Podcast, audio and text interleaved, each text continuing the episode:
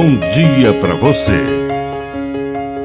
Agora, na Pai Querer FM, uma mensagem de vida.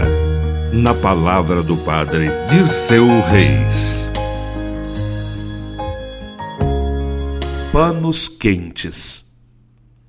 Ser equilibrado não significa colocar panos quentes.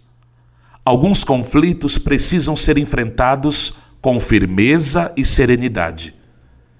Jesus não era um mestre do meio termo, da palavra que não se diz por medo das consequências. Ele mesmo falou: Não pensem que eu vim trazer a apatia, uma espécie de imperturbabilidade, tranquilidade. Estou acima de todos esses conflitos terrenos. E esse não é o Jesus de Nazaré que foi colocado na cruz pelas palavras que disse e pelas atitudes que teve. Ele disse que veio provocar a decisão. Se nós somos seguidores de Jesus, não somos pessoas apáticas, somos pessoas firmes e decididas, porém serenas.